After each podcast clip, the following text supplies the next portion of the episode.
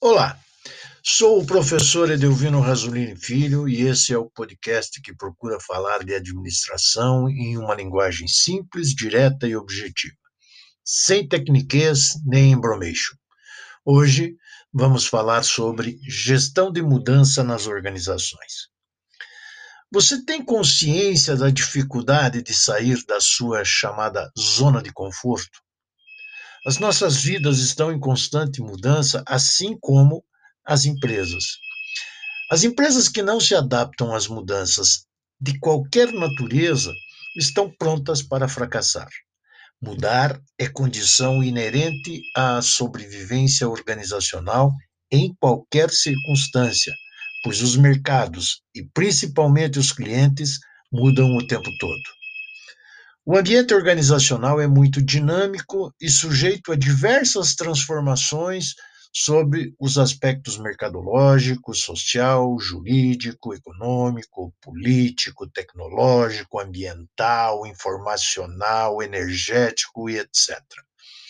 Assim, o que leva uma empresa a se destacar é a sua habilidade em lidar com esses mecanismos dinâmicos para obter vantagens competitivas em relação aos seus concorrentes que não conseguem acompanhar essas mudanças.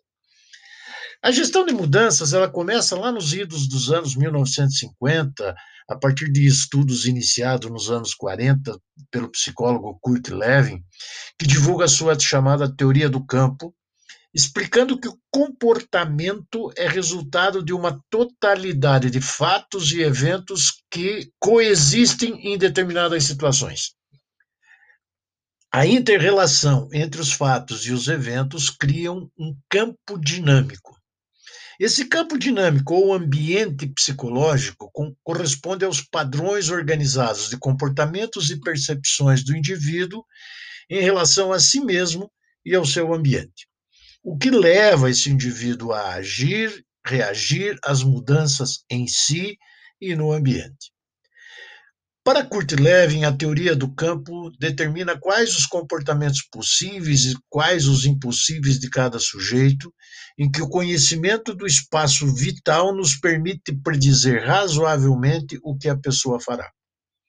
Deste modo, todo comportamento, ou pelo menos todo comportamento intencional, é motivado em que tensões o impulsionam, forças o movem, valências o dirigem e apresenta metas. Depois veio o livro Difusão de Inovações de Everett Rogers, que foi publicado em 62 e também traz importantes contribuições para o gerenciamento das mudanças. Contudo, somente a partir dos anos 2000 é que a gestão de mudanças se populariza no ambiente organizacional. Na perspectiva organizacional, a gestão de mudanças pode ser entendida como um conjunto de ações práticas e técnicas que objetivam promover uma transição e uma adaptação mais saudáveis e menos traumáticas, menos bruscas nas mudanças que acontecem nas organizações.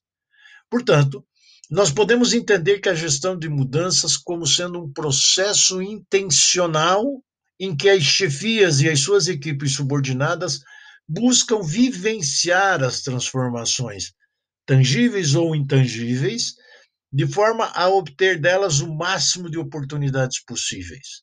Ou seja, a gestão de mudanças organizacionais é uma metodologia estruturada que prepara e orienta a organização durante as transformações que vão acontecendo. A gestão da mudança oferece aos gerentes e colaboradores as condições necessárias para que se adaptem às mudanças sem muitas dificuldades e resistências, o que nem sempre é uma tarefa fácil. Assim, as principais etapas a serem seguidas nos processos de gestão de mudanças podem ser sintetizadas da seguinte forma: Etapa 1: definir claramente a mudança e alinhar aos objetivos de negócio. É importante fazer o chamado alinhamento estratégico, ou seja, é necessário realizar uma revisão crítica da mudança sob a perspectiva dos objetivos e das metas de desempenho da organização. Dessa forma, a gente garante que a mudança conduza a organização ao rumo certo. sob as perspectivas estratégica, financeira, ética. E nessa etapa ainda se identifica corretamente a mudança a realizar, a sua necessidade, os seus custos e o esforço que será demandado para realizar essa mudança. Etapa 2. Nessa etapa se busca determinar os impactos e quem será impactado pela mudança. Após saber quais as mudanças e o que se objetiva com elas, é necessário estabelecer os impactos que essas mudanças podem causar nos diversos níveis organizacionais.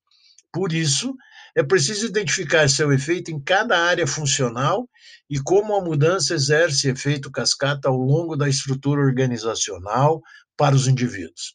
Essas informações permitem identificar onde são necessários treinamentos e suporte para mitigar, para diminuir os impactos das mudanças. A etapa 3, desenvolver uma estratégia de comunicação. A informação, o suporte de informação e a comunicação é fundamental para que a mudança seja positiva e aconteça de uma forma mais suave. Porque, porque, caso contrário, as pessoas não vão ter clareza sobre quais são as mudanças, por que as mudanças acontecem, quem vai ser impactado, quais as melhorias que serão possíveis a partir daí, etc, etc. A falta de comunicação pode comprometer o engajamento e, pior ainda, gerar resistência às mudanças, tornando ainda mais difícil o processo de mudança. Etapa 4: fornecer treinamento efetivo para que todos os envolvidos contem com as habilidades e os conhecimentos necessários para realizarem a mudança e possam operar com eficiência à medida em que a mudança vai sendo implementada. Pessoas bem capacitadas se sentem mais seguras para atravessar o período de mudança. Etapa 5.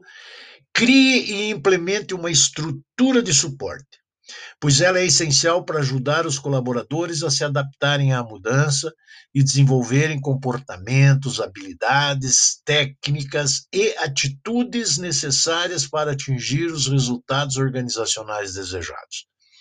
Essa estrutura de suporte pode incluir suporte técnico, serviços de aconselhamento, política de portas abertas com a gerência, etc. A ideia é minimizar os impactos e esclarecer todas as dúvidas que vão surgindo durante o processo. Por fim, a etapa 6, mensure e avalie o processo de mudança. Controle é fundamental. Durante o processo de mudança é necessário que se exerça controle para assegurar que se mensurem os impactos das transformações sobre o negócio, para garantir que existem oportunidades de, de reforço contínuo promovendo melhoria contínua. Também é recomendável fazer a gestão do conhecimento, documentando as lições aprendidas no processo. Ou seja, a gestão de mudança é muito bom e necessário para que as organizações avancem. Com isso, chegamos ao final de mais um podcast e quero desejar a todos os meus ouvintes sucesso pessoal e profissional sempre.